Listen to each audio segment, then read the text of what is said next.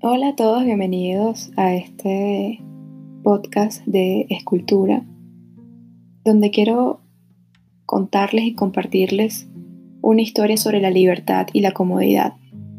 Este episodio lo quiero llamar De todas las cosas que solté. ¿Y a qué me refiero con eso? La libertad y la comodidad son dos conceptos que han marcado mi vida y que se han convertido en estrategias para avanzar poco a poco. Cuando tenía 18 años soñaba con una independencia, con ser grande, con tener mi espacio, mi dinero y todas las formas posibles de comodidad que yo misma pudiese generarme a mí. Obviamente a los 18 no lo pude lograr, pero cuando cumplí 22, ya casi a punto de culminar la universidad, comprendí que toda esa libertad y toda esa independencia vendría siempre y cuando yo dejara de vivir cómoda. Así que decidí irme de mi casa, dejando la mayoría de mis cosas, la estabilidad que me brindaba mi papá, la seguridad económica, el almuerzo listo todos los días, el servicio de televisión por cable y hasta la compañía. Esta experiencia fue muy enriquecedora en su momento y al mismo tiempo amenazante.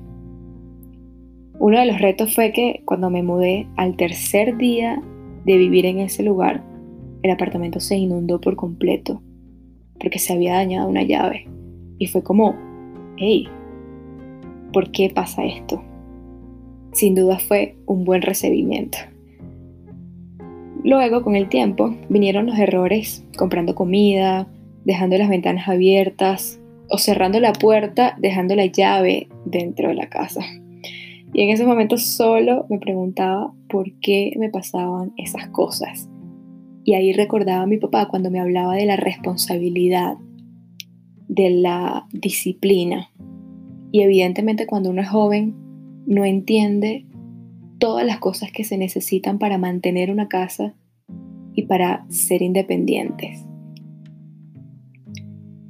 Pasaron los años y aún sin poder comprar cosas para la casa, sin poder comprarme una casa y dedicándome solo a trabajar, comencé a entender que para vivir lo que yo quería vivir no necesitaba tener, no necesitaba llenarme de cosas.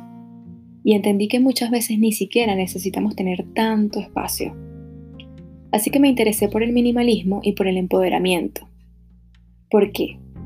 Una mujer que vive sola se enfrenta todos los días a retos muy difíciles que pasan desde podar unas plantas, cambiar un bombillo, cambiar una cerradura.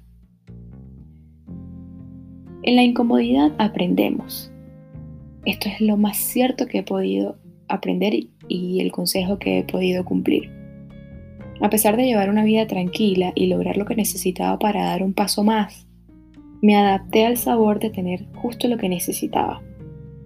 Ocho años más tarde y cuatro mudanzas después, emigré. Si ya me había despojado de muchas cosas, en ese momento me tocó terminar de soltar todo lo que, lo que, lo que seguía pesando. A los venezolanos, a todos nos ha tocado llevarnos la vida en una, en una maleta. En mi caso fue el título universitario, la ropa que creí necesaria, el libro que me cambió la vida, la foto de mi familia, los mapas de las ciudades que he logrado coleccionar y la certeza de que a donde vaya solo necesitaré los sueños, el amor, la amistad verdadera, la paciencia, la humildad y las ganas de seguir transformándome. La libertad llega en la incomodidad. Cuando, cuando entendemos que nuestra esencia es el elemento principal del espacio y del tiempo donde nos encontramos, el resto de los bienes dejan de perder relevancia. Me acuerdo de Jack Dawson en el Titanic cuando dijo que tenía todo lo que necesitaba consigo. Tenía aire en sus pulmones y hojas de papel en blanco.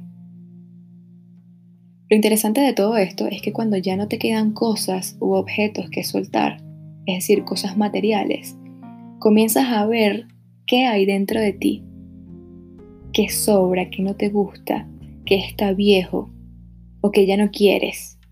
Y señores, ahí comienza la verdadera incomodidad.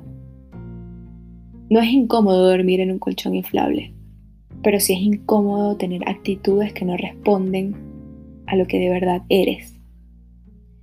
Nuestros patrones están hechos cual museo de historia, con una luz tenue, un olor a madera antigua y que solo nosotros podemos actualizar. Por eso quiero decirles que aprovechen siempre evaluar y todo el momento que tengan y todo el tiempo disponible que tengan para analizar qué cosas internas les han servido como sofá, qué sábanas viejas tienen en la mente y deshacerse de todo aquello que les haga sentir cómodo. Esto siempre y cuando tu deseo de libertad sea mayor que el gusto que adoptaste por las cosas acumuladas. Si no, no vamos a lograr transformación. Esos valores de libertad y de comodidad estaban en mí por siempre tener la visión de liberarme, de soltarme. Sin duda no han sido años fáciles y todavía me queda mucho que regalar y mucho de que librarme. Pero el primer paso es entenderlo y el primer paso es buscar ayuda para lograrlo. Si te gustó esta historia, compártela. Y lo más importante, atrévete a soltar todas esas cosas. No vivas en la comodidad, porque así se nos puede ir la vida. Gracias por escuchar este episodio de Escultura. Nos vemos en un próximo.